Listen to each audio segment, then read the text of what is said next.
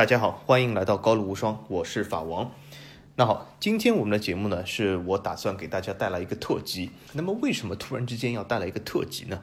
因为我思考了一下，就是在过去这个月里面，我思考了一下，我觉得我们这个节目呢，应该正如这个简介所说的一样啊，就是给大家带来一个最新的这种泛法语文化圈的这种啊讯息或者是点评。而应该像那些 YouTube 那样，完全没有必要受到任何的这种啊所谓的规则、所谓的什么啊这种什么节目的流程所限制。所以，我们今天这个节目呢，就是完全脱离之前所说的这种各种各样的板块，我们就完全来做一个全新的特辑。那么，今后我觉得这个节目的形式呢，也可以以这样的东西来发展。那么，今天给大家带来一个什么特辑呢？就是。很多人讲啊，那么高卢无伤或者是比甲无伤很有意思。我们打算也是看看比甲或者看看法甲，而且呢，我们这个打算是长期的、永久的、永远的啊，所以我很喜欢你们啊这种所谓的永远的态度。那么既然要就是永远的看法甲或者是永远的看比甲，呃，那么按照这个华人的这个传统思维，对吗？既然说到永远，必定要说忠诚。那么，呃，很多这个球迷也是把这个呃精忠报国带到这个看足球里面啊。那么也就是说，这个忠诚变得非常重要。那为什么呢？就是很多球迷讲啊，如果呃你看足球不忠诚于某个队的话，那岂不是成了这个冠军粉了吗？啊，对吗？就是谁是冠军我就粉谁，或者怎么怎么样，或者是成了人迷，对吗？我这个喜欢的这个啊球星去到哪个球队我就喜欢哪个球队。其实呢，我是这样觉得。这种东西都是个人的喜好啊，没有高低之分，没有对错之分啊。那么你喜欢冠军，那么你就去看冠军，对吧？比如说那些皇马球迷，对吗？啊，十四冠，他们典型的就是冠军粉，对吗？那么或者你就是喜欢强者，或者是你喜欢某个球星，或者是你喜欢任何东西，那都是可以的，啊，所以我觉得没有必要啊被这个规则所束缚啊，就是正如我们这个节目所说。那么从这个角度来说呢，啊，你如果喜欢忠于一个球队，或者是要永久的忠于一个球队，那也可以，这也是一种啊不错的个人选择。那么既然很多人讲，如果我要忠于一个球队，那么很明显这个选择要选选好。就像很多人讲，如果你是。要和这个呃任何一个，比如说人结婚啊，或者是任何一个公司啊，啊去什么干一辈子啊，对吗？像这种日本的终身雇佣制啊，那么对吧？你肯定要选择一个正确的道路，对吧？因为你一开始选错了，你今后的忠诚会带来非常痛苦的这种过程。那么从这个角度来说呢，我们就啊今天就是为大家啊来解释一下，或者是啊来呃描述一下法甲各个球队。那么我可以通过这个节目，从另外一个角度为你展现。所谓的这些法甲球队，给你一个比较不同的介绍，让你决定啊，我应该在今后的人生道路里面，我如果要既然是选择忠诚，那么我要忠诚于哪一个球队啊？那么很明显，呃，对于这个球队选择来说，比如说你打开一个新联赛，你从来没有看过这个联赛，或者是你很少看这个联赛，你对这个联赛不了解，那么往往很多种选择，就比如说啊，有些球迷你新看足球，那么会觉得足球里面最那个厉害的这个比赛是什么？比如说是英超，比如说是欧冠，那好，那冠军是谁啊？冠军是某某某队。那么好，我就是觉得啊，这个队就厉害，或者这个队啊，是不是有很多球星啊？听别人说，或者经经常说，我听朋友说，听邻居说，听任何人说，听同学说，听同事说，对吗？那么好啊，这个球队我就是成为我今年以后一直粉的球队。很多球迷都是这样走上这个看足球道路，这也很正常。但是这是一条非常传统的道路，这条道路呢是有问题的啊！我给大家来说一下，这这条道路是什么问题？那么我们首先说一下，就是从这个传统的啊，从这个啊足球入门，就是你看足球看一个新的联赛，往往你的选择是无外乎于几点，但是这几点都有它各自硬伤。我首先来说一下，就首先我们说一下，就是所谓的我以强者入门，或者是看强队啊，那么。这条路是不是呃可以让我的这个忠诚千秋万代，永远这个啊就是享受足球，享受纯粹的足球，享受下去？我觉得是不可能的。为什么呢？因为我们首先以这个切入点来说，强队。但是大家都知道，只要你看过足球，只要你这个心智还是正常的话，大家都知道，对吗？强弱都是按时间区分的，都是没有永远的强，没有永远的弱，对吗？强弱是一个变化的区间，是一个变量，对吧？很多球队，比如说你看一个联赛，比如说我我我现在要喜欢一个最强队，但不能保证他下个赛季或者下下个赛季或者十个赛季以后，他仍然是最强球队。啊，那么从法甲的角度来说呢，法甲更是一个群雄并立的一个联赛。比如说法甲最多的冠军只有十个冠军，对吗？一任何球队就有十个冠军这样的球队。所以说从这个角度来说，法甲不同于其他几个联赛，就是它群雄并立。那么你如果真的要说啊，我。这个忠诚只能忠诚于啊，这个所谓的强者，就是我喜欢这个球队，永远要强下去。那我觉得这有可能是一条呃非常痛苦的道路，因为为什么？因为啊，刚才也说了，就是法甲是一个群雄并立联赛，对吧？大家都有高有低，有起起落落，起起伏伏。所以说，这个赛季强大不代表十个赛季有强大，所以你很有可能会走上一条束缚自己，或者是让自己很痛苦的路，就是你所谓这个球队，你所喜爱的，你所爱的，或者你所忠诚的这个球队，今后。啊，他不一定能够一直如你所愿强下去。所以，如果你在入门法甲选择一个支持球队的话，你如果以强来开局，我觉得这是一个啊比较困难的开局啊。那么就是说啊，球队的强弱，我觉得呢，个人觉得不是一个很好的考量。那么很多人讲那么好，如果球队强弱，我啊。不作为这个我选择一个球队，选择法甲球队这个所谓这个热爱一个法甲球队的考量，那么我接下来说好，我就选择我所喜爱的球星啊，或或者说我所喜爱的球员，那么他在哪个法甲球队，我就去选择去爱或者去粉哪个法甲球队。呃，我其实觉得这个也有硬伤，因为为什么？其实和球队一样，这也是一个非常大的变量。当然了，很多球星啊，曾经曾几何时，他选择就是说所谓的一人一城啊，他永远带着这个球队啊。但是大家会发现到。这种现象其实是越来越少了，没错吧？这种现象其实，呃，对于十几年前或者二十几年前，或者是更远的年代会比较普遍。但随着这个商业化的发展，随着足球越来越商业化，随着这个足球牵涉到的这种啊各种各样的商业利益越来越多，任何的球员你终老于一个球队的这种现象都会越来越少，这也是非常正常的。那么这个现象带来什么呢？如果你是因为一个球员去选择了粉一个法甲球队啊，那么啊，我我就是因为这个球员，我就是爱这个法甲球队，并且我要忠于他啊，我要就是永远忠于他一辈子，这个会很困难啊，因为。你这个一辈子还很长，对吗？这个球员的这个所谓的这个职业生涯其实很短，对于你的一辈子来说，那么很多时候他会离开这个球队，那么你这个时候就会陷入一个比较大的迷茫期。所以说，从这个角度来说呢，呃，并不是一个很好的选择。你如果是选择一个球员去访一个球队的话，那么对你以后的这个对这个球队的忠诚，呃，是会有一个非常大的挑战啊。那么还有一个，那么那么很多人颜值控啊，他说。呃，那那也无所谓，好，那既然这个球队的强弱和球员啊都是不能保证，或者是让我们有一个非常愉悦的这个忠心于球队这个旅程，那么好，我啊去喜欢一个球队的这个，比如说队服，或者是他队服的颜色搭配，比如说我有的人想，我就我就喜欢黑色球队，啊，我就喜欢蓝色球队，我就喜欢红色球队，对吧？这总可以这样啊，永远忠诚下去吧？我觉得其实这也很难，那为什么呢？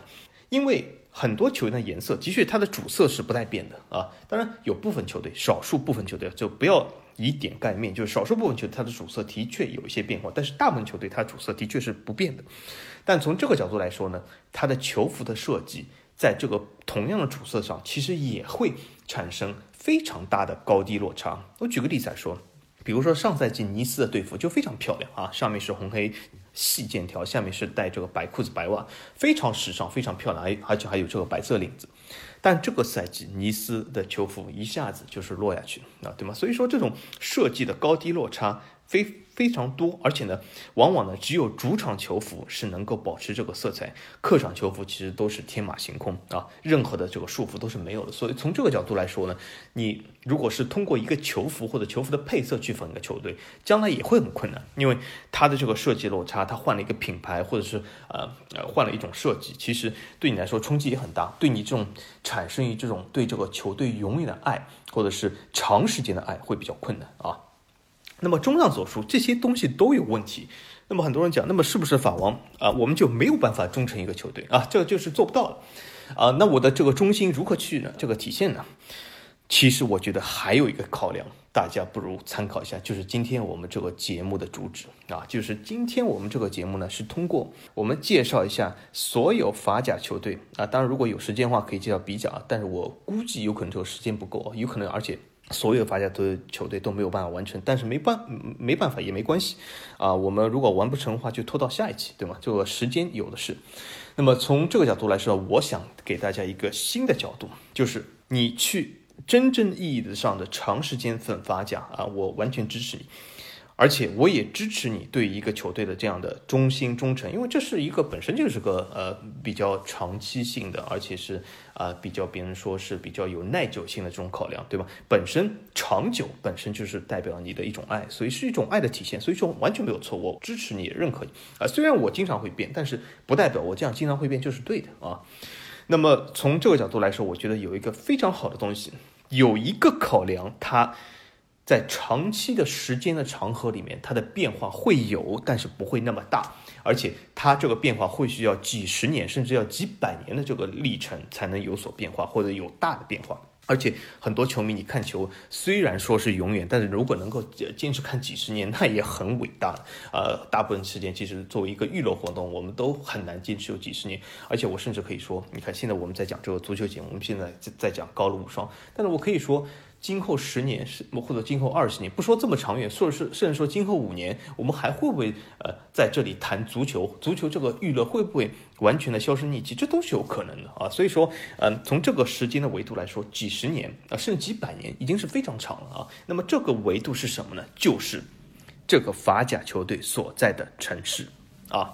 所以我们今天这个节目，我会。一一来介绍每个法甲球队所在城市，但是我给大家放心一点是什么？我这个介绍城市并不会是就是啊，打开一个什么百度啊什么朗读给你听，啊，读一些这种旅游的资讯给你听啊，就是啊好，我们呃巴黎，比如说哦，我们这个城市你知道吗？有埃菲尔铁塔啊，它有卢浮宫，怎么怎么样？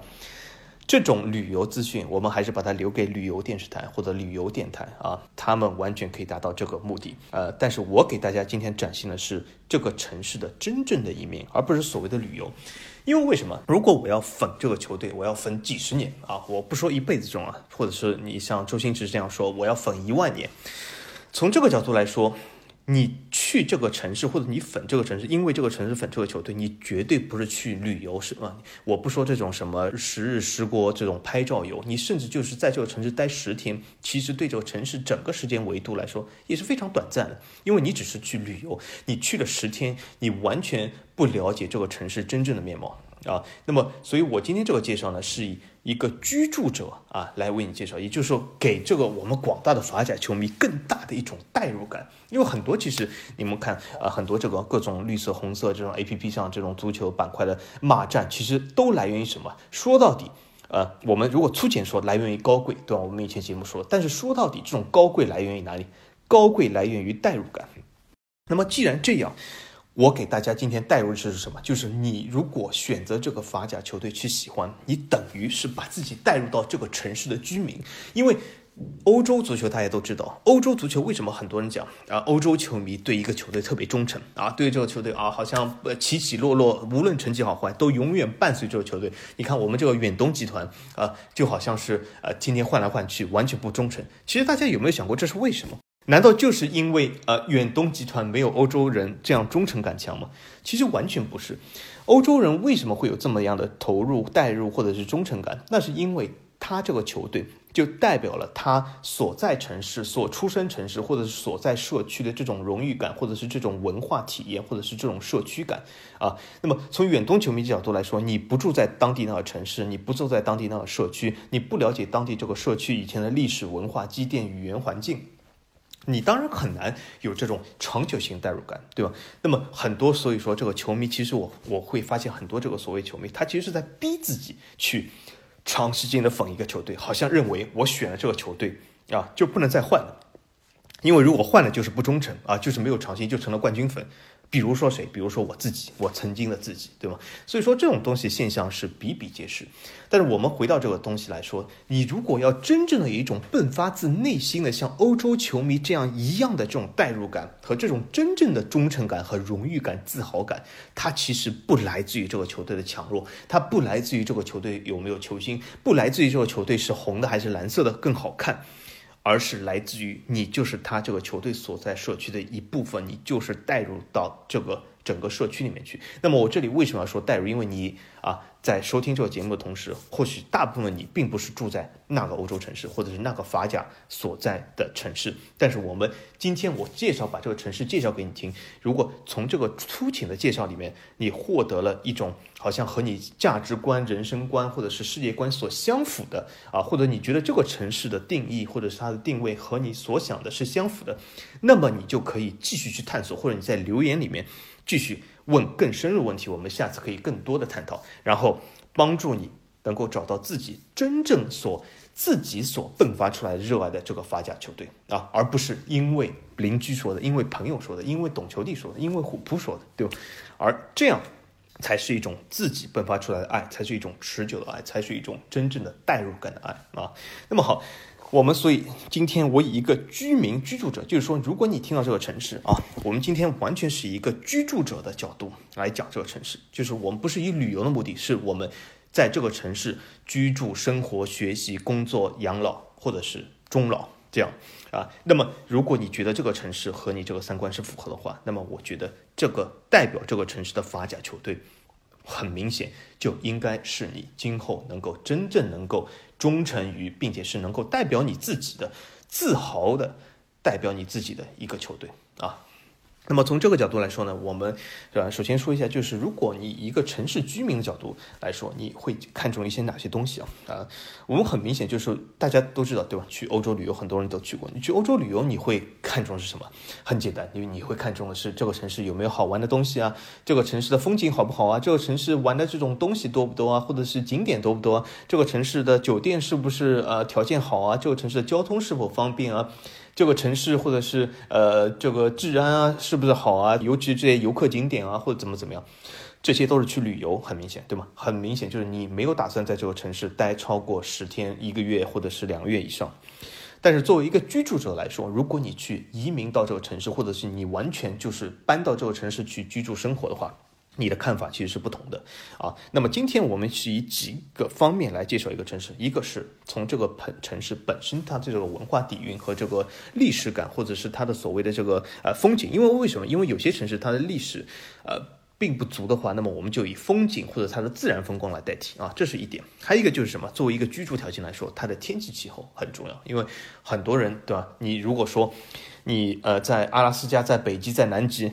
有一个地方，比如说它的历史感非常强，它的风景非常好，但每天都是零下五十度，对吧？这样的生活也很痛苦。所以说，这个呃天气也很重要。那么下一个呢，就是所谓的这个基建，就从因为很多这个我知道这个啊远东球迷对吧，都喜欢这个基建。那么从基建角度来说，这个城市的基建是不是方便啊、便捷啊，是不是更新换代啊，或者是比较呃呃先进啊，这些对吧，也很重要。那么还有一个就是那么经济考量。那么从经济考量来说呢，我们。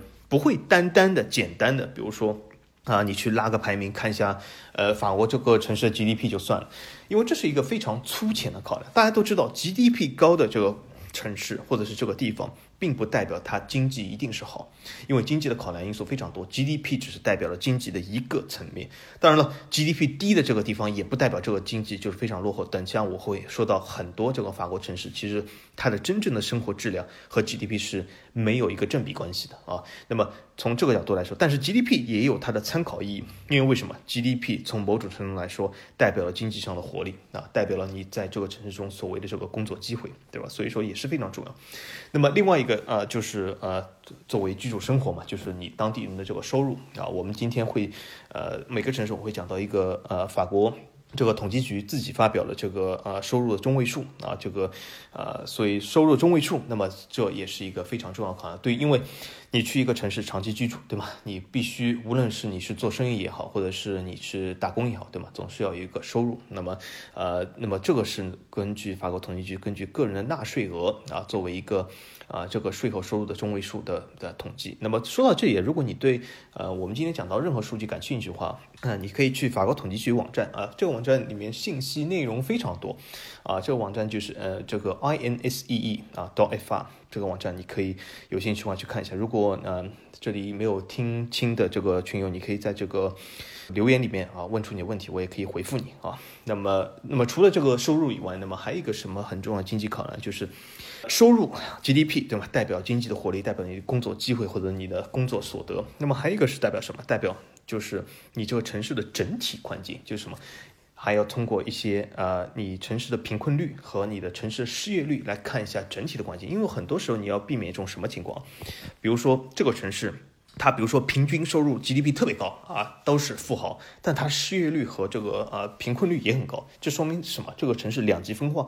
从两极分化角度来说，这代表这个城市你的活动范围是有限的，因为你只能在一定的活动范围。你如果去这些失业率很高或者是贫困率很高的这些社区的话，就会比较危险，对吧？所以从这种角度来说啊，如果贫困率和失业率较低的话，代表这个城市整体发展的比较好啊，对吗？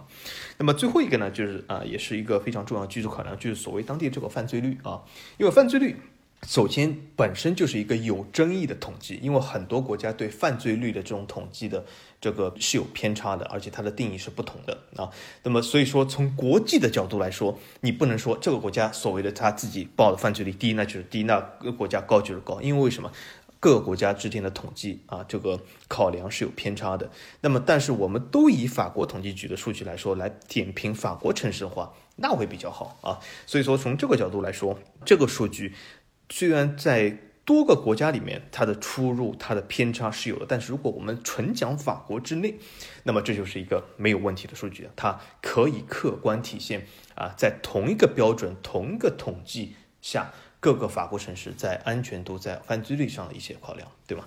呃，那么所以讲到这里话，我们今天会讲法甲球队啊，在法国的法甲球队，所以因此啊，摩纳哥并不在今天这个讨论范围里面，因为摩纳哥这个数据，首先它的数据没有法国统计这么全，呃，另外一个它的统计的这个标准也是有所不同，所以说没有一个非常好的横向比较的参考意义啊，所以我们摩纳哥并不在这个讨论范围之内。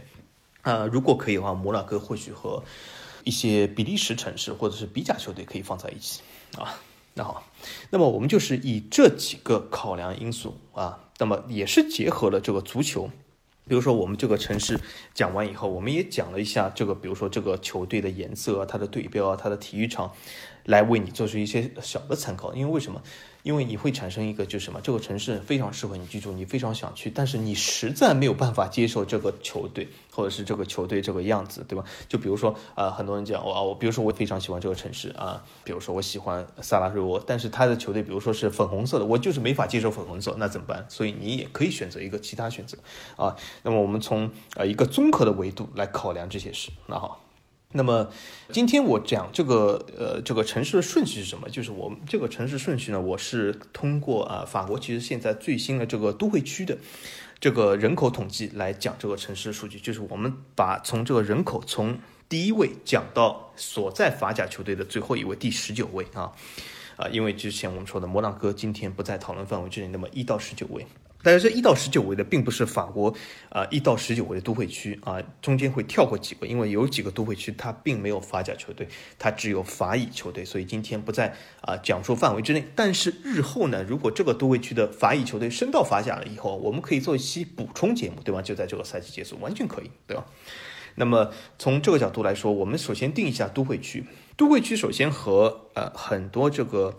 对欧洲不了解的，或者是对一些欧洲行政划分不太了解的这个球迷角度来说，就我们是以前多次节目里面提到过欧洲的都会区、欧洲的城市、欧洲的这个市镇和中国的这些划分的区别。但是我看到还有很多人其实是还是不理解或者不明白，或者不愿意去理解，不愿意去花时间去明白。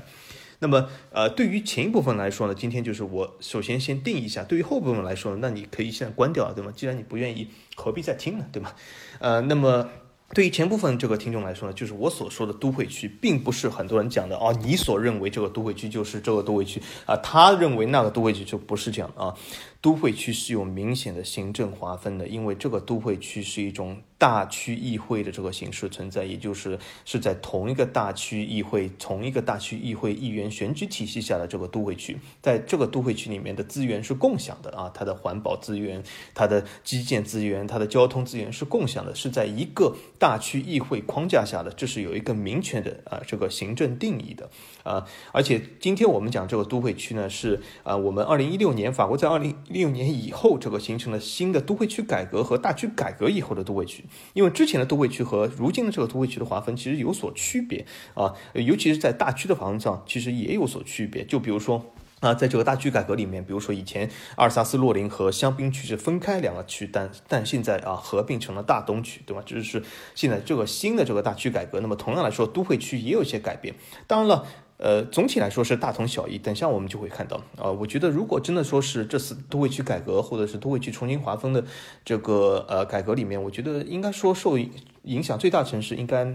除了尼斯以外，应该没有什么嘛，对吧？尼斯，呃，在最新的改革里面，就是从一六年到现在来说，尼斯的人口划分应该是少了四十万。但这四这个四十万呢，根据这个新的划分呢，其实是并入了其他的都会区。但是呢，总体来说，尼斯还是一个大城市啊，虽然少这四十万人，所以说我觉得变化并不是很大，很明显。但是我们是依据现在最新的所谓的这个法国新的都会区的概念啊，我们来讲一下这个各个球队，好吗？那好，那么这就是这个我们所讲的这个标准。那么我们看一下这个名单啊。那么我们第一位我们想讲的就是法国最大都会区。那么毋庸置疑的是什么？就是巴黎。呃，巴黎都会区。那么巴黎都会区是法国最大都会区，很明显。那么巴黎啊，现在所在法甲球队，那么就是巴黎圣日耳曼。那么巴黎这个区呢？我相信讲巴黎，其实说是呃一种方面来讲是最容易的啊，从另外一种方面来讲也是最难的。因为为什么？因为巴黎这个城市实在太大，所以它的信息包含量非常大，所以非常难在几句话里面讲通。呃，但又是最容易的，因为为什么？巴黎也是被广大各种各样的群体所熟知的。但是问题是，你们所知道的巴黎，并非其实真正的巴黎啊。呃，一般你们所知道巴黎，往往是旅游者或者是旅行团眼中的巴黎啊，因为。啊，旅行团吧，由于这个时间紧迫，对吗？只有一些上厕所的啊，不开大巴的时间，所以说总体来说啊，是在这么紧迫时间下了解一个城市，那是非常难的啊，这我也理解。啊，那么我们讲一下巴黎，那么以巴黎一个居住者的角度，我们因为今天讲居住者嘛，就是这个巴黎这个城市适不适合你啊？首先我们讲。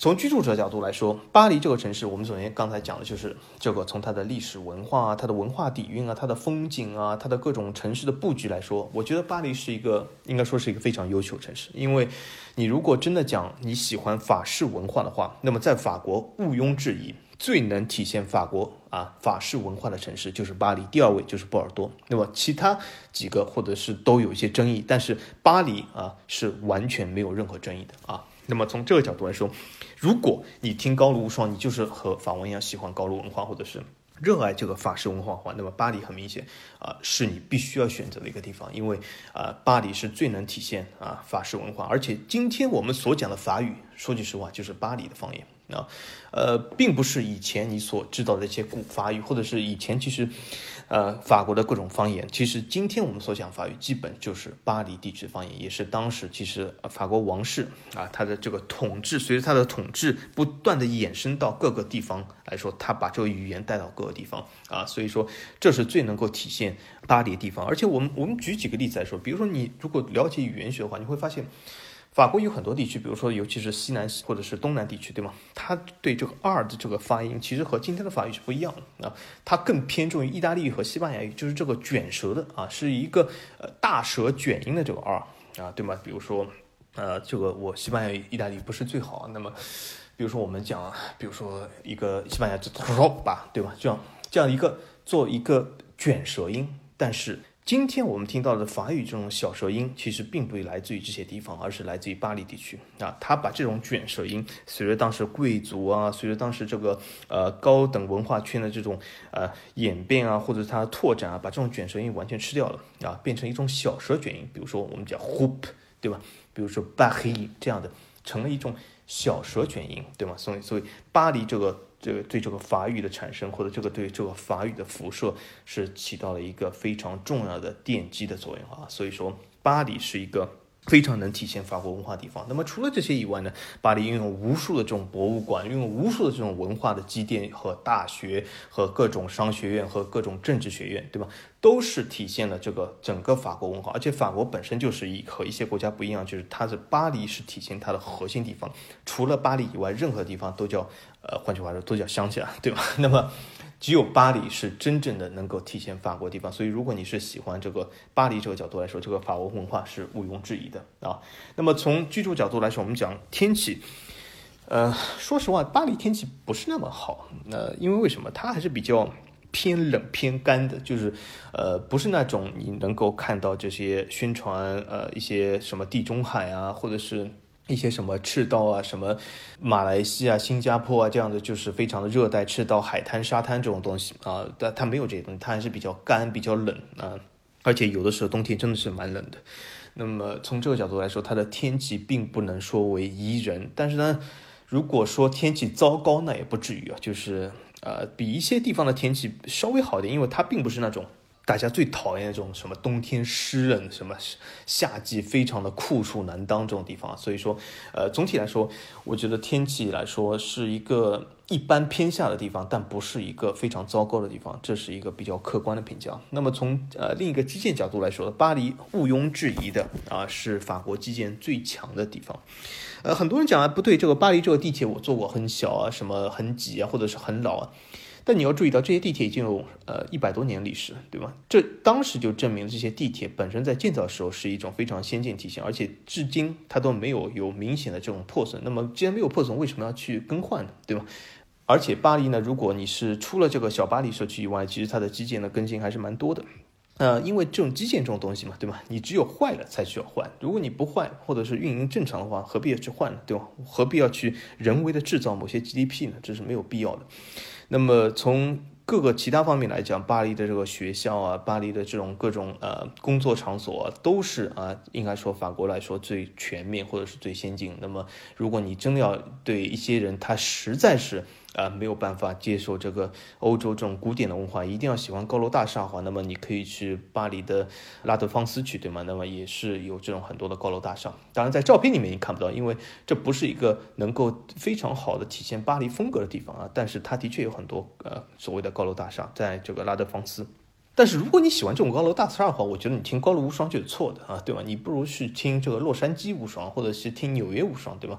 东京无双，这不更好嘛，对吗？所以说，你本来来听这个节目，如果你是非常热衷于一种钢铁洪流、高楼大厦的话，我觉得这是不对的啊。那么，这是从一种这种基建的角度来讲巴黎。那么总体来说呢，呃，它。这这个整个的基建的范围，它整个这个交通的便利程度，它的交通网各个东西，包括它的学校，包括它的各种东西，都是最全面的，毫毫无质疑的，就是一种压倒性的优势。这种压倒性优势对于法国城市来讲，犹如什么呢？犹如巴黎圣日耳曼在法甲中的这种优势啊，完全是一样的，或者有过之而无不及啊。因为为什么？因为有的时候大家会看到巴黎圣日耳曼，其实在过去十年里面还丢两个冠军，对吧？丢给了摩纳哥，丢给了这个里尔，在过十年之前还丢给了这个蒙彼利埃，对吧？还有很多其中这样冠军啊，其实巴黎并没有拿到，说明在足球界上面，巴黎并不是那么稳啊，并不如很多球迷想的这么稳。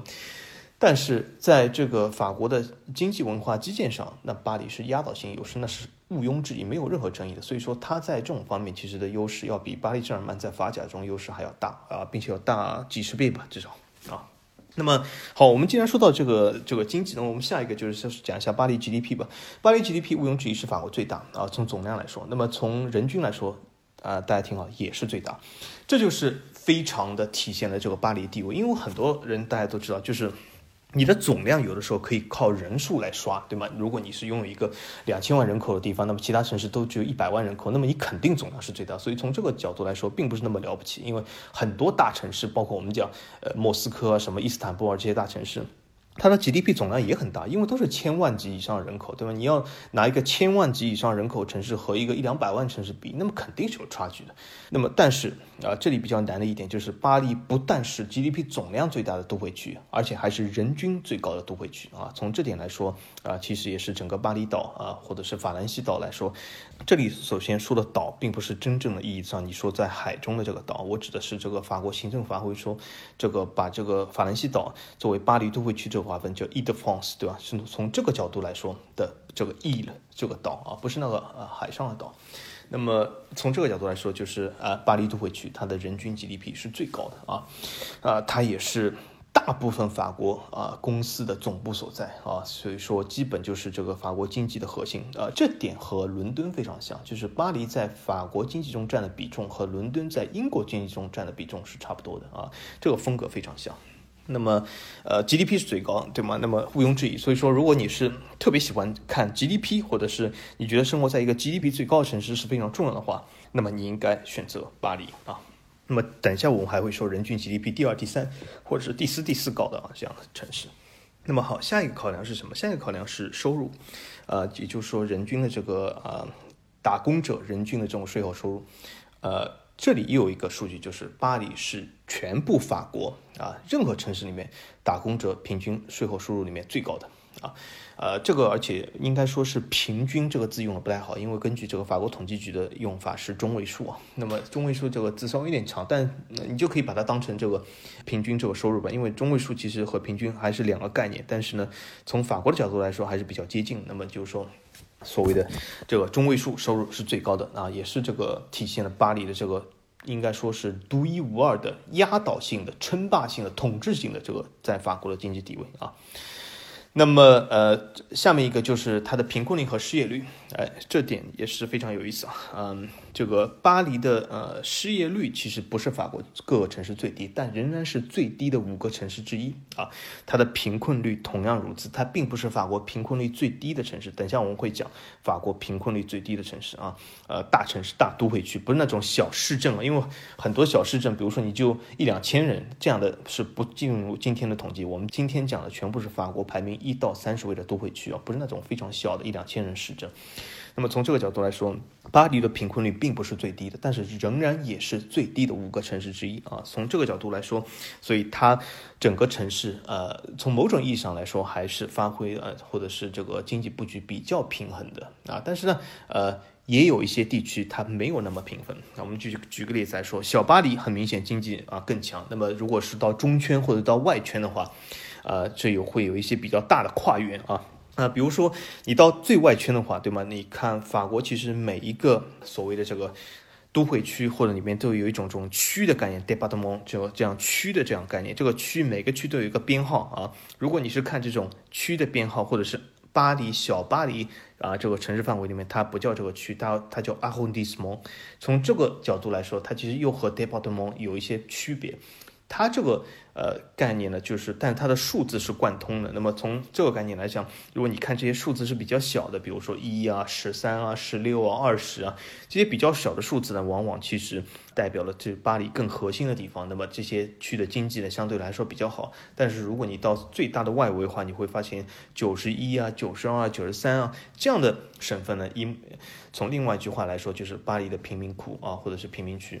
这些地方呢，就是啊，是巴黎经济啊比较差的，也是整个城市里面集中了大部分的失业人口和贫困人口的地方。那么这个几个区呢，其实呃，对于足球来讲，有没有大家所熟知的东西呢？还真的有啊。首先就是法兰西大球场，就是在巴黎最贫困的地方啊。所以说，当然了。只有在这种地方，你才可以有机会建一个这么大球场，对吧？但从呃巴黎圣日耳曼主场王子公园所在地方呢，就是是一个巴黎非常好的区啊，圣日耳曼区是非常好的。因此，圣日耳曼区的居民其实一直是要求把王子公园拆掉，他们认为足球不应该出现在圣日耳曼区啊。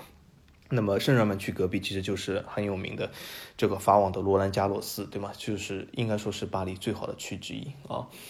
因此，他们也是觉得这里的确是不应该有足球，因为他们是希望当地的这个老百姓是希望这个巴黎圣日耳曼能够搬到像法兰西大球场这种，呃九三区这种地方，就是说最差的区，因为他们觉得这样比较符合这个足球的定位啊。那么这个九三区或者是这种就是所谓的圣丹尼区那里呢，那么除了这个法兰西大球场以外，还有一些什么和这个足球相关？比如说我们现在比较红火的这个姆巴佩就出生在邦迪，对吗？邦迪就是在圣丹尼里面。所以说就是啊，巴黎北郊的比较啊贫困的地方啊。那么从这个角度来说啊，就是巴黎的贫困人口都集中在那里。那么很这里回答一个比较多见的一个，也不能说误解吧，是一个想法上的一个偏差啊。就是这个什么叫想法上偏差呢？就是很多人讲法国是不是现在啊，我们去看到很多这个。呃，都是黑人，或者是怎么怎么样啊？治安什么不好，怎么怎么样？其实这个我为什么说是一个偏差，或者是一个不是一个误解，是一种思维定性上的东西呢？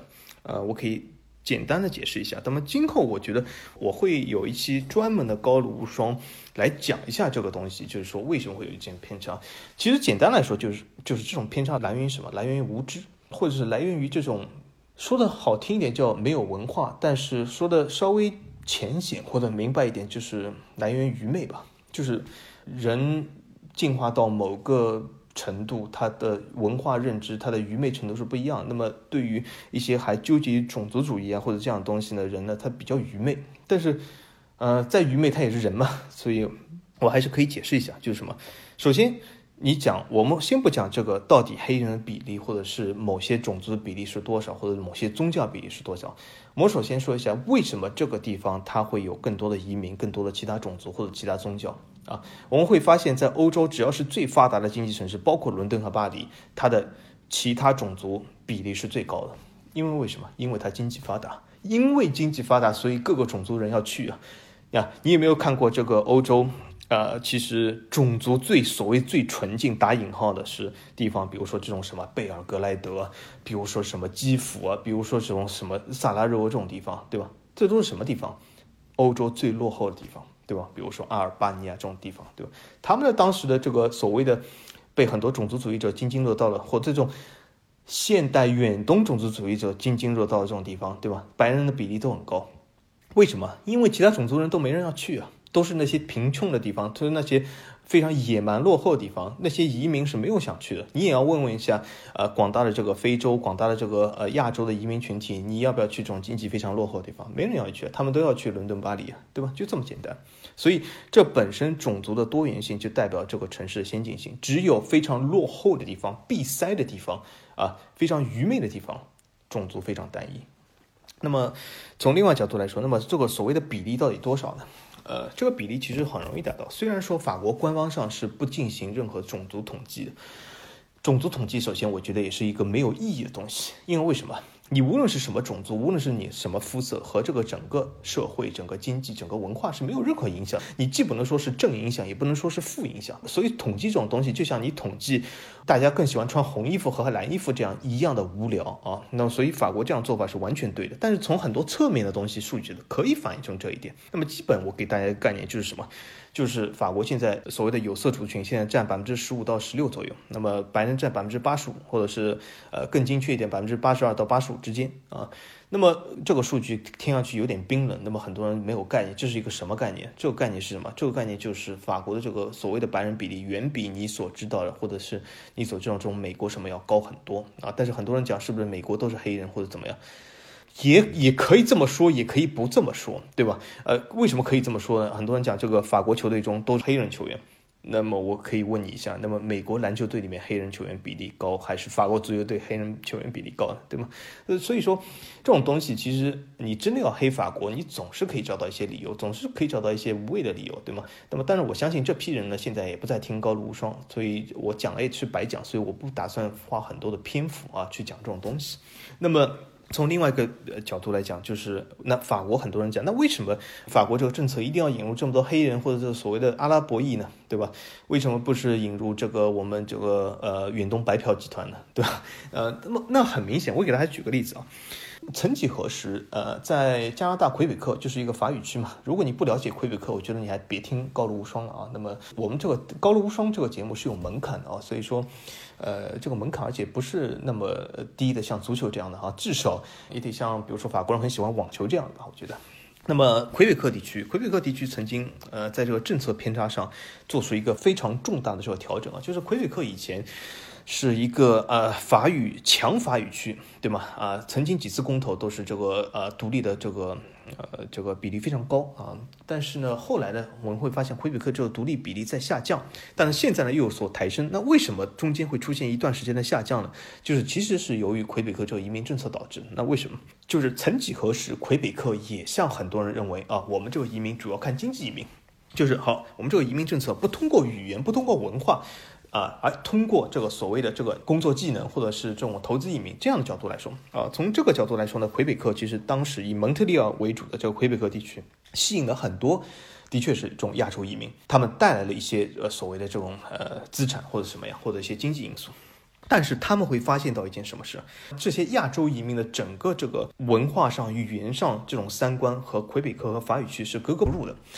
他们很多人在那里都不愿意去学习法语，都是啊，因为为什么？他们的背景都是曾经学习英语，或者是受那个文化圈影响，因此他们一到魁北克以后呢，很快也离开了蒙特利尔，去了加拿大的英语区这些城市，比如说多伦多、温哥华，也就是代表什么？就是魁北克。耗用了很多移民的这种配额，但是最终其实没有找到一些对他们文化上有认同的、长期认同的，或对这种整个主体文化有正向推动作用的这些人员啊。因为一他们是没多久也会去多伦多或者温哥华，只是作为魁北克作为他们人生中的众多跳板中的一块啊，对吧？虽然这些人其实好像一直把很多东西当跳板，但永远自己就在跳，所以其实小丑其实是自己。但是另外一个点是代表什么？这些人对法语文化、对整个这个法式文化并没有一种认同感，因此他们不同意魁北克有更多的这样对法语文化的保护，或者是更多的独立倾向，对吧？所以这些人其实是对整个魁北克地区是有负面作用。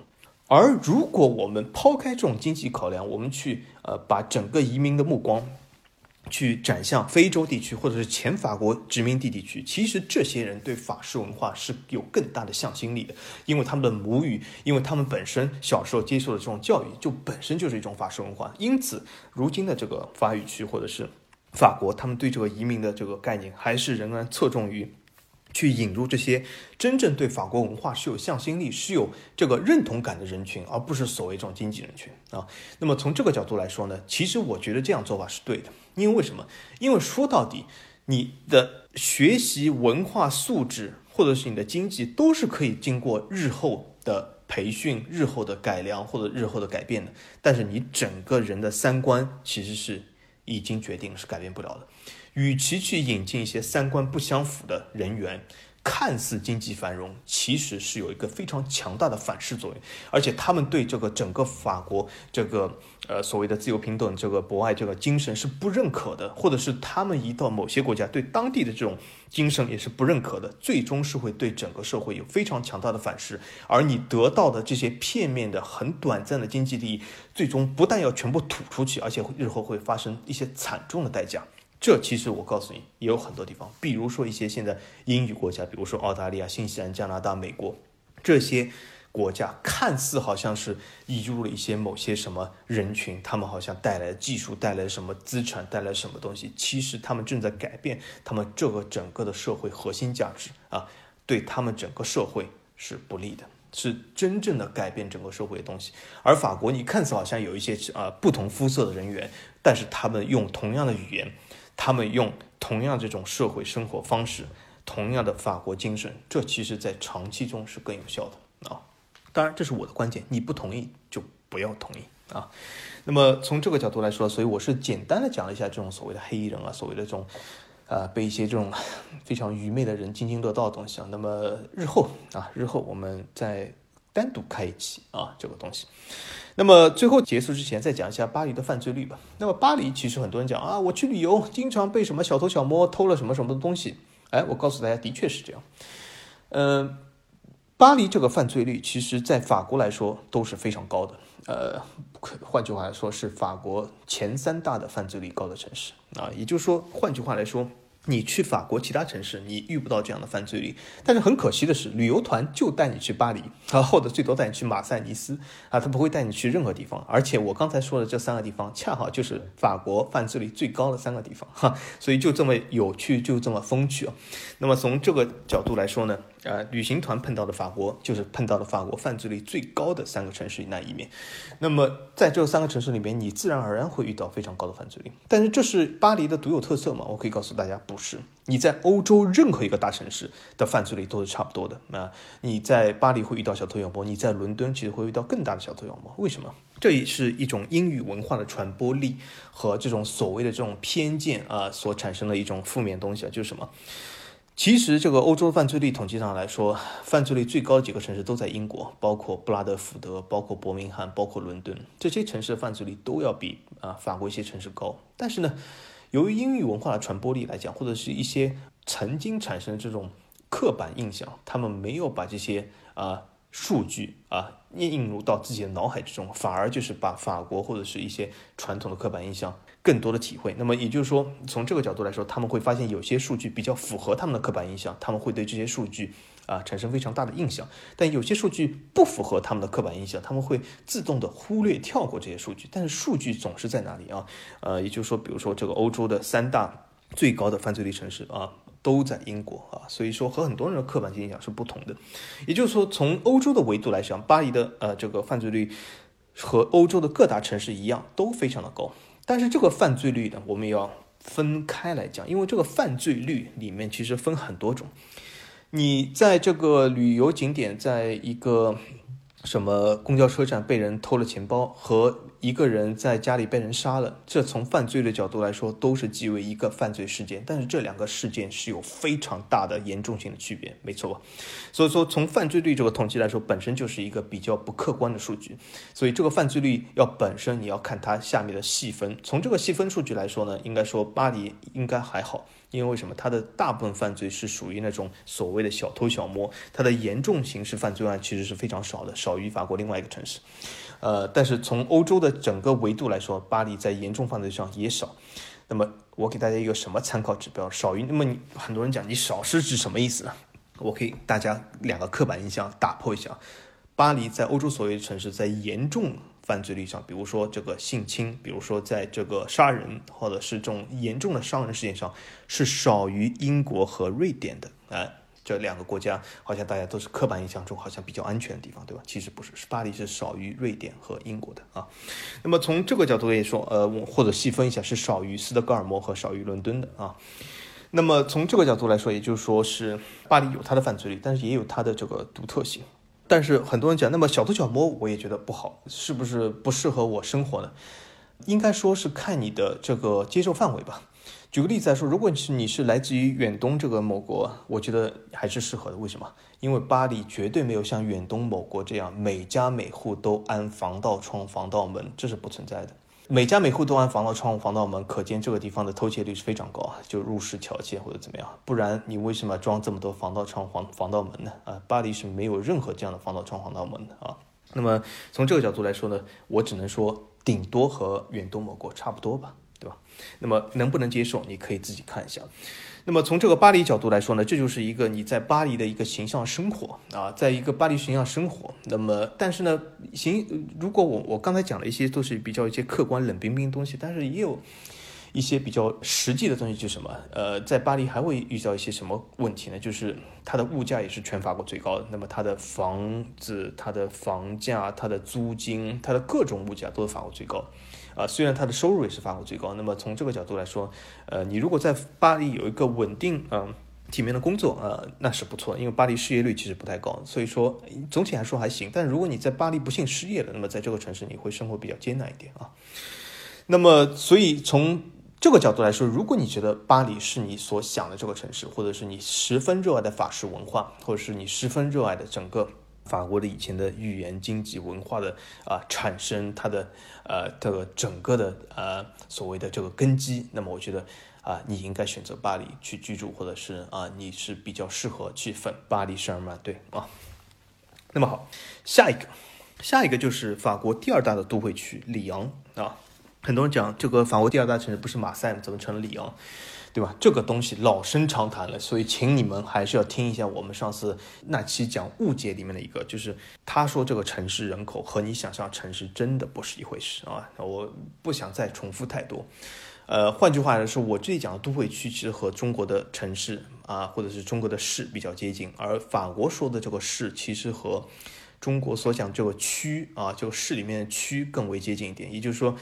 你如果说马赛是法国第二大城市，其实换到中国的概念来说，你应该可以说是中国第二大人口的区。但是很多人觉得这个有点无厘头，因为为什么？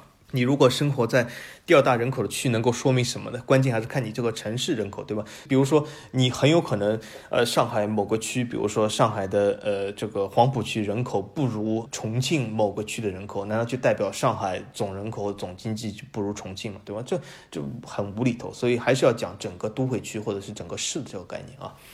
那么从这个角度来讲，里昂是法国第二大的啊这个都会区。那么里昂这个城市呢，它适不适合居住呢？我们还是。啊来看之前的几个点啊，就是从它的历史人文、它的风景啊，首先来着陆。首先，我觉得刚才我讲就是最法式文化的这个文化积淀啊，第一巴黎，第二里昂。那么第三，我刚才说有争议，那为什么有争议呢？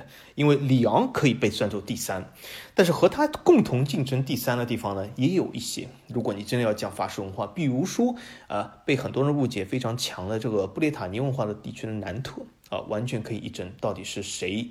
呃，更有这个法式文化的倾向，呃，或者说你说一些香槟区的一些城市，比如说兰斯那些地方，对吧？都可以争。但是，呃，从一些比较官方的或者是比较呃大的渠道来讲呢，里昂应该是啊最法式文化中排名第三。那么，呃，那么为什么这么说呢？首先，我这里讲一下，就是好像曾经我也提到过，就是很多人讲，就是去法国啊，他印象中就是那些啊所谓什么香榭丽舍大道啊这种什么东西。但是我给大家普及一下啊。所谓这种什么大道，所谓这种非常漂亮的这种宽敞的梧桐树，这样的非常精致豪华，对吧？这样的雕塑都是金色包裹的这样的大道，其实法国只有三个城市才有啊，或者说三个半吧。那那么为什么说只有三个城市有了？因为这三个城市就是巴黎、里昂、波尔多，因为只有这三个城市是最用这种法国当时这种。呃，文化核心的这种的建设方式，也就是这种奥斯曼这个建筑方式啊的拓展地方，就是这三个城市。那么为什么还有半个呢？就是南特有部分地区，就是南特靠海那一边啊，有部分地区有这样的大道，但是它只有一半，因为为什么？另一边是海，它另一边或者说你说它的这个内流河嘛，对吧？它不是一个这个所谓的。全部，那么只如果说全部的话，有这样大道，只有里昂、波尔多和巴黎啊。因此来说，我觉得里昂排名第三还是呃，应该说是比较客观公正的。那么从这个角度来说，里昂也就是说是最法式的三个城市之一啊。那么你在里昂会发现到很多这样的建筑，和你所想象的法国是一样的，也就是很多这种巴黎奥斯曼建筑风格的这样的建筑，在里昂、波尔多都是很多。那么里昂也是非常多。呃，我们曾经有一期节目，好像我记得是讲过里昂，对吗？呃，我我自己都有点忘了，对吧？但是从这个角度来说，里昂的确是一个比较法式的城市啊，而且它所在这个区呢，其实它的本地的这个文化，或者它本地的罗纳河这样的方言呢，并不是那么强，所以说它自己这个区的对这个文化的体现呢，没有那么强，所以说它从另外一个角度来说，会比较法式，会比较的巴黎核心化、中心化这样的。风格比较多，对吧？比如说你你去一下南特，你去一下呃波尔多，他们都有一些当地的方言，个口音上有点区别，但是里昂当地方言会比较弱一点啊。所以说从这个角度来说呢，啊，它更核心或者中心化，那么也是更法式化。那么里昂，所以说那个在市区里面，它的风景，它的罗纳河流经的地方，对都非常漂亮，而且有很多，也有和巴黎一样无数的博物馆这样城市。而且从另外角度来说，还有一个什么概念，就是很多人印象中的这种大城市，就像比如说像上海、北京这样的大城市，这种大城市其实在法国只有两个，一个是巴黎，一个是里昂啊。因为其他的城市其实这个所谓的规模，无论你是矮的建筑、高的建筑，其实都没有那么大。就比如说很多这个，呃，法国的百万级人口这样城市，其实没有你想象它的市区规模没有你想象这么大，它只是这个卫星城，它只是这个郊区规模更大一点，它的人口比较多一点，但是真的要在市区里面。一望无际的这样的建筑群，其实只有巴黎和里昂啊。所以说，从法国人角度来说，如果你问，就是我应该去里昂居住，还是在比如说去里尔居住，那么很多法国人会告诉你，这是没有可比性的。因为为什么？里昂是个大城市，其他那些都是小城市，其他那些应该和小城对比。因为你拿一个小城市和大城市对比，它是没有客观对比性，它的维度是不一样的啊。那么这就是里昂，所以从它这这个角度来说，是一个非常大城市。非常大城市会带来什么东西好处呢？那我就告诉大家，就是我们这里先讲一下经济，就是因为它非常大，所以它的工作岗位。啊，是非常多的，应应该是仅次于巴黎的，所以它有非常多的工作岗位。那么非常多的工作岗位会带来比较啊多的这样的工作的收入啊，或者怎么样，所以里昂的收入啊是非常高的，但是并不是法国这个平均中位数收入第二高的地方啊，第一高是巴黎，但第二并不是里昂啊。我们这里先卖关子，谁是第二高？但里昂至少也是前五高的啊。所以说，从收入工作角度来说，是一个不错的地方。而且 GDP，GDP 里昂的总的 GDP 是非常大，但是里昂的人均 GDP 其实。在法国排不到前五啊，但但是里昂的人均 GDP 可以排到前十啊，是一个不错的经济繁荣城市，但是人均 GDP 是低于一些法国其他城市的啊，包括巴黎在内一些其他城市的。这里我可以给大家呃，等一下讲到这些城市的时候说一下，它的人均 GDP 啊是前十，不是前五的地方。那么从这个呃失业率和这个呃贫困率来讲呢，里昂其实也不是啊。这个法国啊，应该说是这个失业率最低的五个地方，但仍然是最低的十个地方之一啊，所以说也是一个前十的存在，并不是一个前五的存在。那么总体来说呢，呃，如果你说犯罪率的话，那么和我之前讲的一样，就是我那句话还是在，就是欧洲任何的大城市犯罪率都差不多，都不是那么好，对吗？在中心区都有一些犯罪率。那么里昂呃，不外乎也是一个欧洲大城市，所以这点也是和其他欧洲大城市一模一样的啊，并不是啊。那种好像什么晚上不用关门这种地方啊，那么但是法国有些地方治安的确比较好啊，你晚上可以不关门，但绝对不是那些大城市。那么我们讲一下这个里昂基建，里昂基建其实呢还是非常不错的，因为你如果从这个地铁的交通网来说，呃，巴黎很明显拥有法国最大的这个地铁交通网啊，基本是布及到这个你很多人讲这个见缝插针，呃，巴黎是这个针已经插不下去，它的地铁网已经密集到这个程度，但里昂呢没有这么多，但是里昂呢总体来说这个公共交通网还是不错的。而且里昂的整体这个基建还不错，你从一些市政上你就可以看得出它的街道的平整程度啊，它的人行道的这个翻新程度啊，还有这个法国城市都有的这个人行道旁边的那一根根柱子啊，这一些一根根柱子它的式样、它的油漆的保养、它的这个柱子的密集程度，都可以体现这个。大区议会中的资金，它的维护程度和它整个经济体现啊，所以我给大家介绍一下，如果你去法国，你不能仅仅看一些旅游册或者是一些什么百科上哦，这个 GDP 多就多，你要从这些细节去看这个城市真正的面貌。那为什么里昂会有这么多很好的面貌？就是一个原因是它是法国第二大城市，还有一个原因就是它离瑞士非常近，它和日内瓦这样和格林诺布这些地方基本形成一个大的这个经济圈。所以从这个角度来说，它的整个经济繁荣是超过它人均 GDP 所能展现的。但是它毕竟和瑞士还有点距离，它这个人均 GDP 的这个所谓的伤害，其实没有另外几个法国城市大。等下我会啊，或者是之后会讲到。啊，那么从这个角度来说呢，它的整个基建是非常不错的啊。另外还有一点呢，就是说，所谓这个基建，你还可以从哪些地方来去看到呢？就是法国很多城市中都有这种所谓的轻轨，就是城市轨道车嘛。城市轨道车的这个维护的程度，它的呃型号，它的保养，其实都可以看出这个城市整体的这个啊所谓的这个基建的繁荣度。那里昂在这点是做的非常不错的。那么最后说一下这个天气。天气情况呢？其实里昂的天气要比巴黎强一点，因为它比巴黎稍微稍微暖和一点。但是呢，由于它是处在这个呃山谷之中，所以说并不是啊。虽然它的这个所谓的纬度应该说在法国来说是比较低啊，就是说已经是属于中南法国的，但是它的这个天气其实要比一些地中海沿岸的城市还是要冷很多，因为它处在这个山区嘛。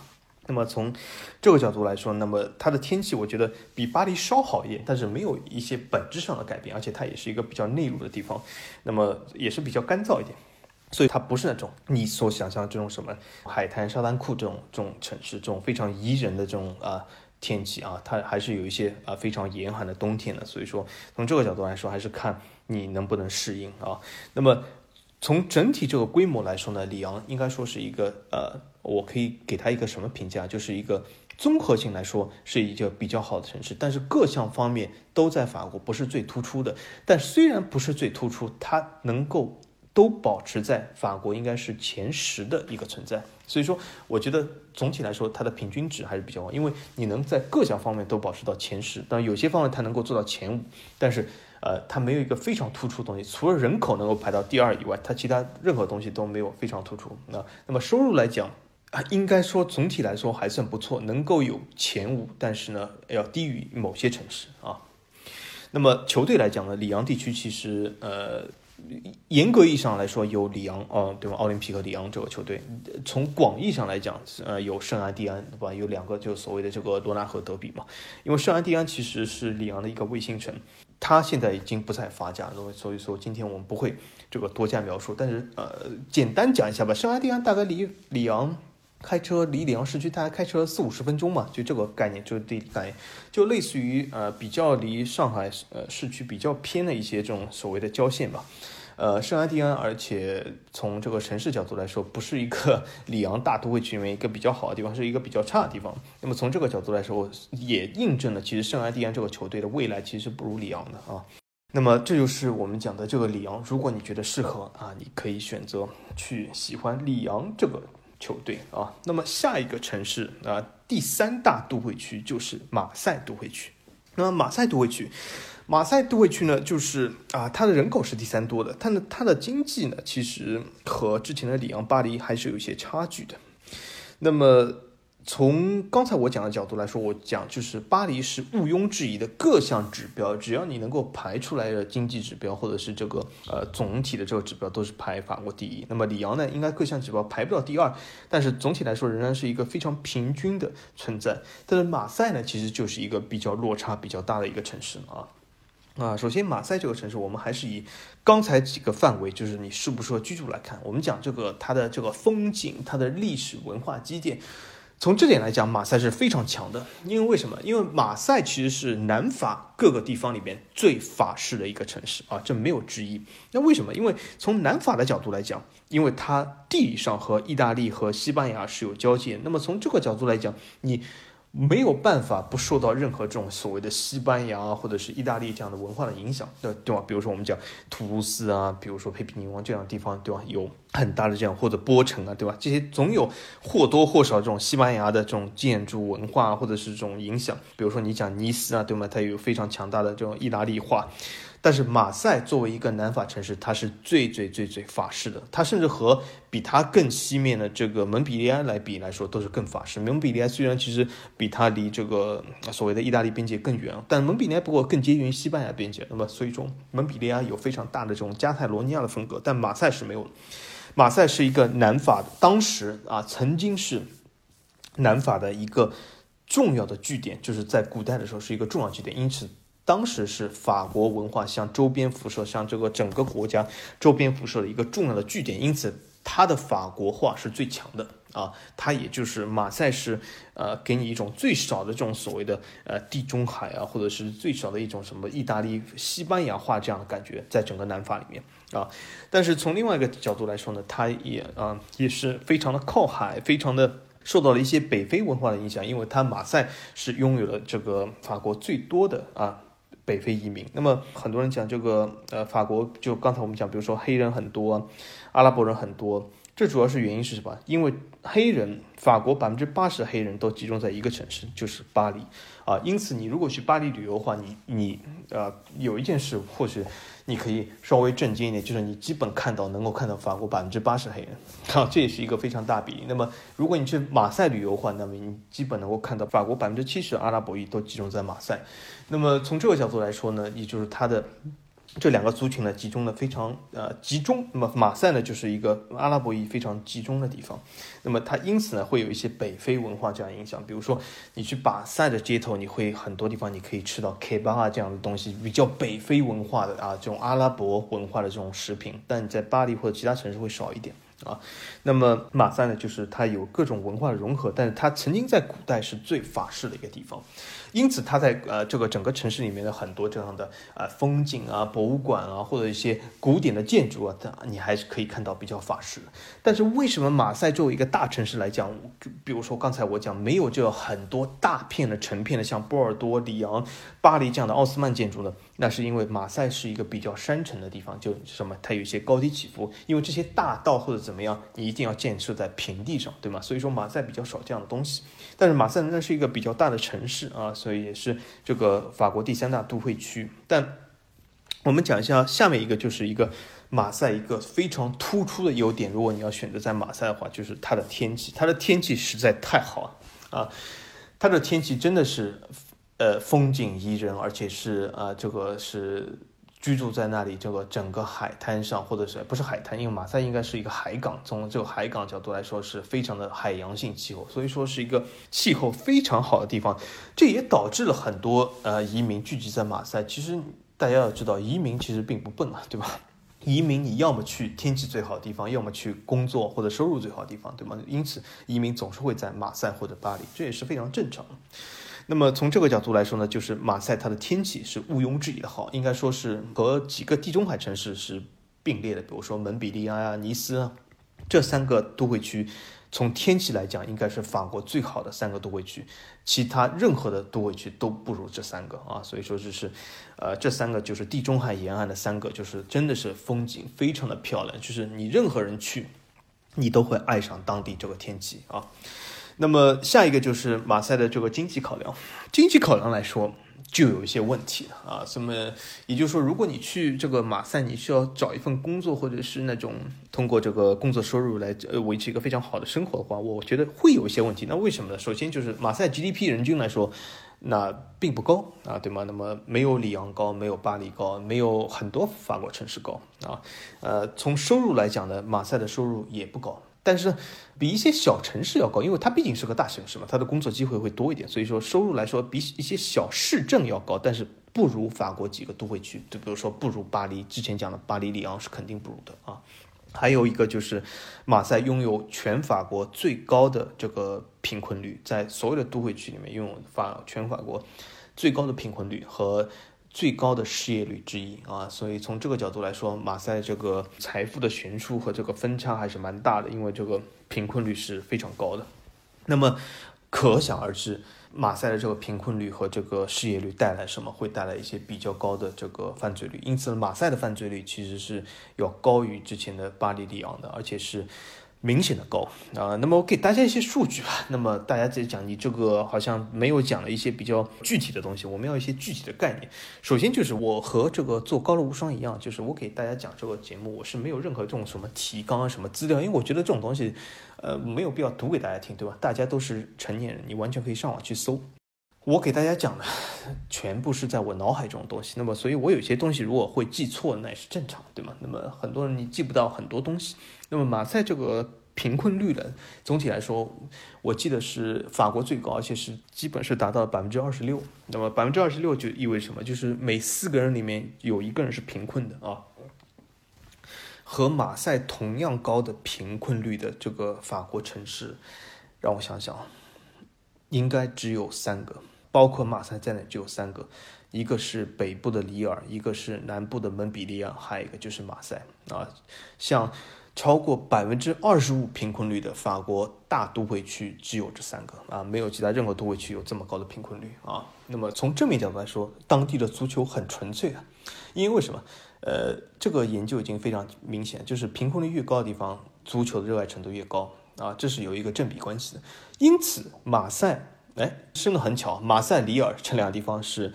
法国最喜欢足球两个地方，一南一北啊，尤其是马赛啊，因为为什么呢？因为马赛不仅是贫困率和失业率和里尔有的一拼，而且马赛的这个呃收入比里尔的中心地区更低，马赛的这个犯罪率也比里尔高哦，而且这个犯罪率比里尔高不是高一点点那种，马赛的犯罪率是翻里尔三倍的这样高，那这就说。和里尔完全是两码事。当然，里尔曾经十几年前，呃，犯罪率也不低啊，和马赛差不多，尤其是它的一些郊区。等下我们讲里尔会啊详细讲到，对吧？尤其是它这些郊区。但是里尔随着这个最近这个嗯左翼这个市长最近几年的执政，他对这个犯罪率和这个城市安全度的治理还是不错的，所以里尔现在的犯罪率是远比马赛低的啊。那么从这个角度来说呢，就是。马赛有它的经济问题，但如果你真的从基建角度来说，它作为一个大城市，作为这么多人口，对吗？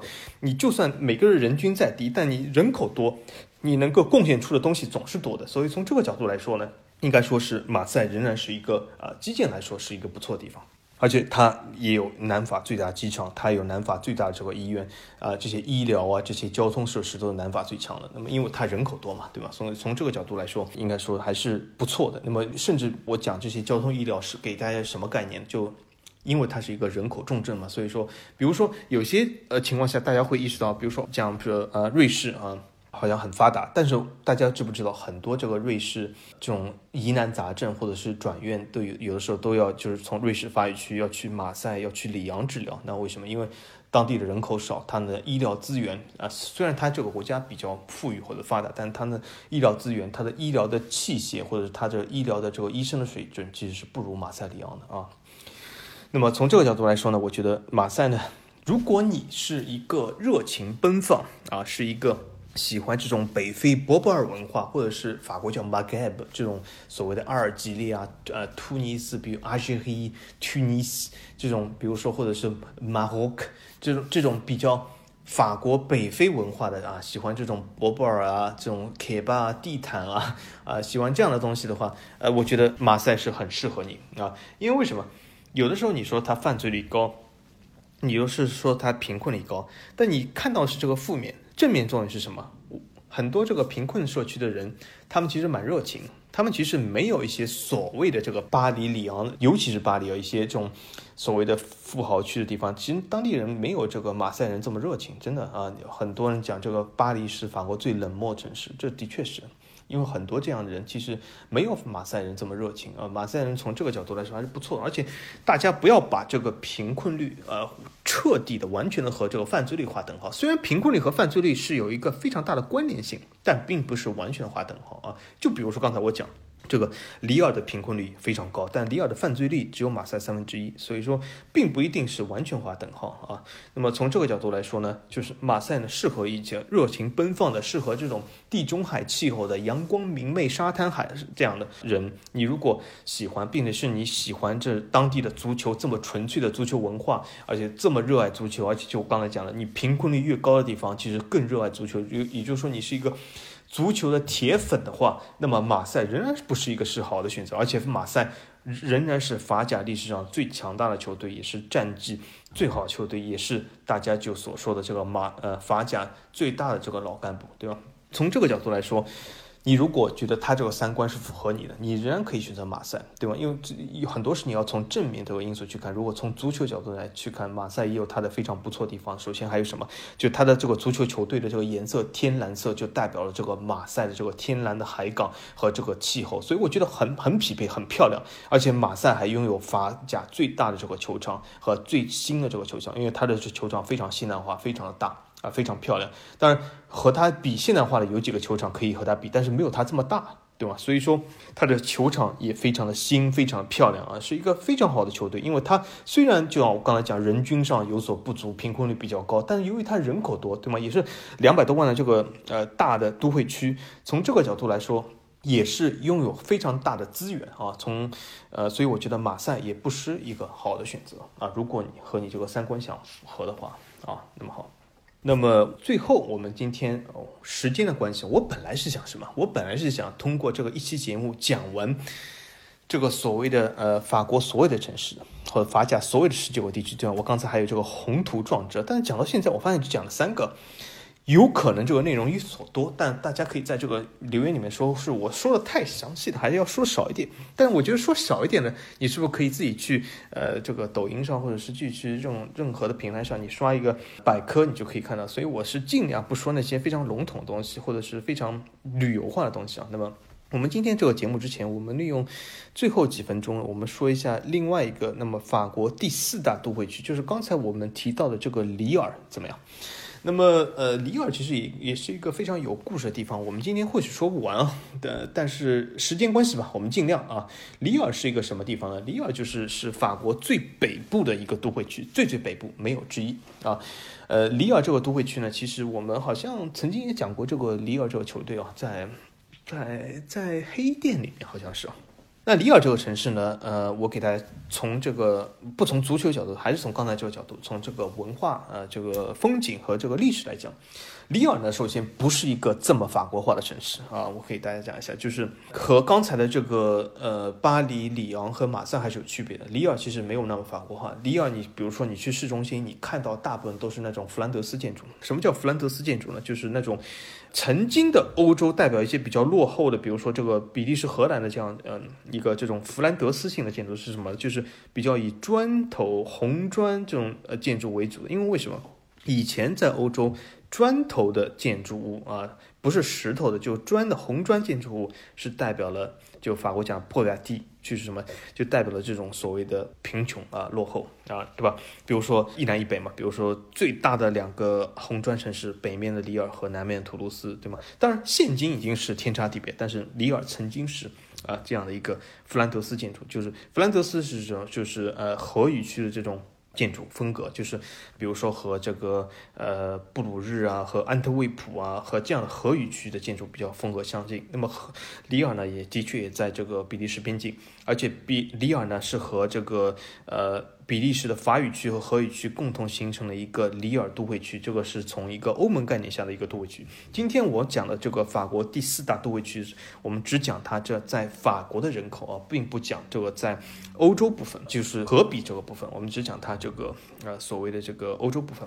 那么里尔都会区，它首先也是一个规模非常大的一个都会区，对吧？也是两百万人口，但是从这个角度来说呢，和前面所讲那两个城市呢，是有个比较大的落差，就是它的市中心、它的市区其实是远小于前面三个的。也就是说，你看似好像里尔是法国第四大都会区，但是从规模上，你去到市区的话，和里昂，我们不说巴黎，巴黎因为是一个超级大的存在，我们就说和里昂相比，你你就会发现里昂几乎是里尔的三四倍大啊，完全不是一个概念。但是呢，里尔的很多人口集中在它的一些卫星城和这个郊区，那么包括呢。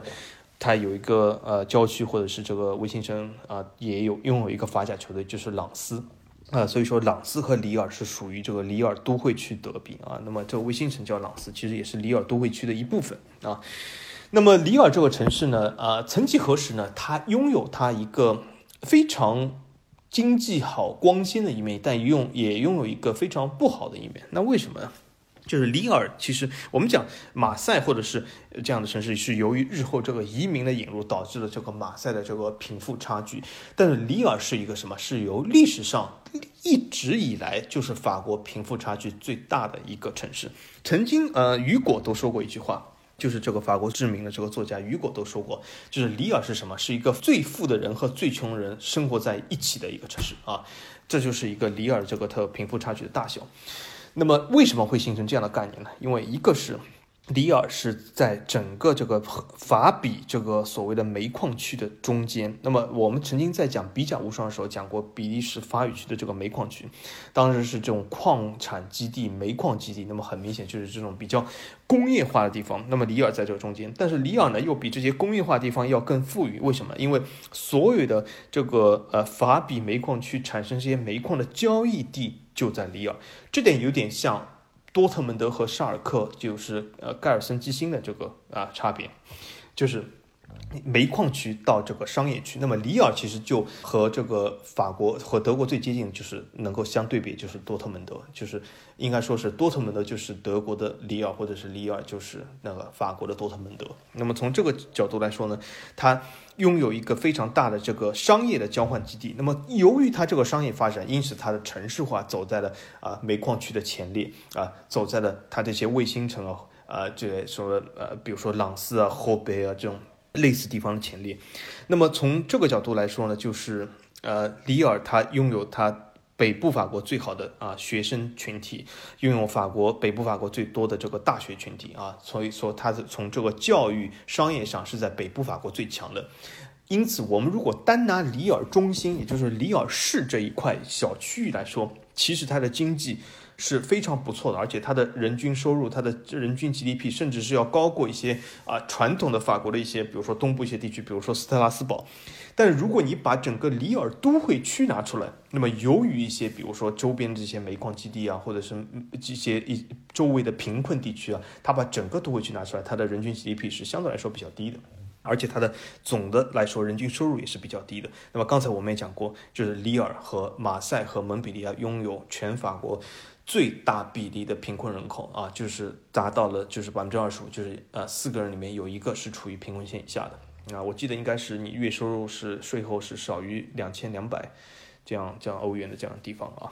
那么也就是说，从这个呃角度来说，就是它是处于贫困区的。那么呃。从另外一个好的角度来说，就和马赛一样，他当地是十分热爱足球，因此里尔拥有应该说是法甲仅次于马赛的这个呃非常崭新的可收缩顶棚的这个大球场啊，非常漂亮。所以说，呃，这其实也是由于当地人十分热爱足球，因为如果你不爱足球，怎么可能会有这么好的球场，对吗？这些这些球场都是来源于基建，来源于本身这个球迷粉丝的群体的大小，对吗？那么里尔从这个风景的角度来说呢，你会看到很多弗朗德。斯的建筑，并不是那么法国。但是如果你去里尔一些呃往城市市中心外围走呢，你会发现它有一些非常好的新的建筑。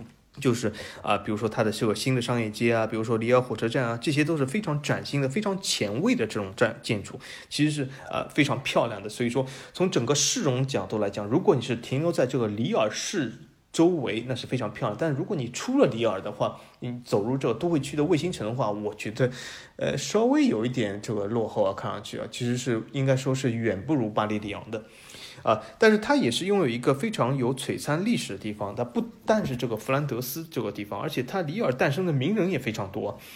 比如说，呃，法国的前总统戴高乐就是里尔人。比如说，那个现在世界第三大首富，法国和欧洲第一大首富，这个呃 LV 集团的这个老板，对吗？他就是里尔人。所以说。里尔也是诞生了非常多的名人，因为它本身就是一个最富裕群体和这个最贫困群体居住在一起的城市。而且你别看法国这个，你说里尔是法国最大的三个城市，拥有这个贫困率最高这个三城市，但是不要忘记一点啊，里尔是法国拥有富人最多的五个城市之一。哎，你看，这个完全是一个非常对冲的一个概念啊，这就是里尔的神奇所在啊，所以说。从这个角度来说，里尔有它的这个特色。那么从天气角度来说呢，应该说是我们刚才说的四个里面最糟的一个吧。那就是里尔其实天气真的不太好。里尔的天气不好在哪里呢？就是它永远在阴阴雨雨之中。